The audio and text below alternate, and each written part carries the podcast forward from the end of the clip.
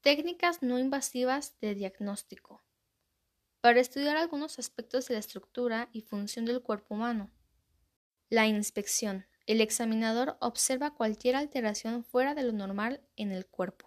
En la palpación, el examinador toca la superficie del cuerpo con sus manos.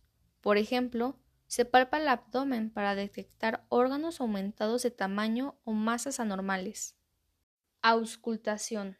El examinador escucha los sonidos corporales para evaluar el funcionamiento de ciertos órganos por lo general utilizando un estetoscopio para amplificar los sonidos. Un ejemplo es la auscultación de los pulmones durante la respiración para detectar presencia de sonidos crepitantes. La percusión. El examinador golpea con suavidad la superficie corporal con la punta de los dedos y escucha el eco resultante. Por ejemplo, la presencia normal de líquidos en los pulmones o aire en el intestino.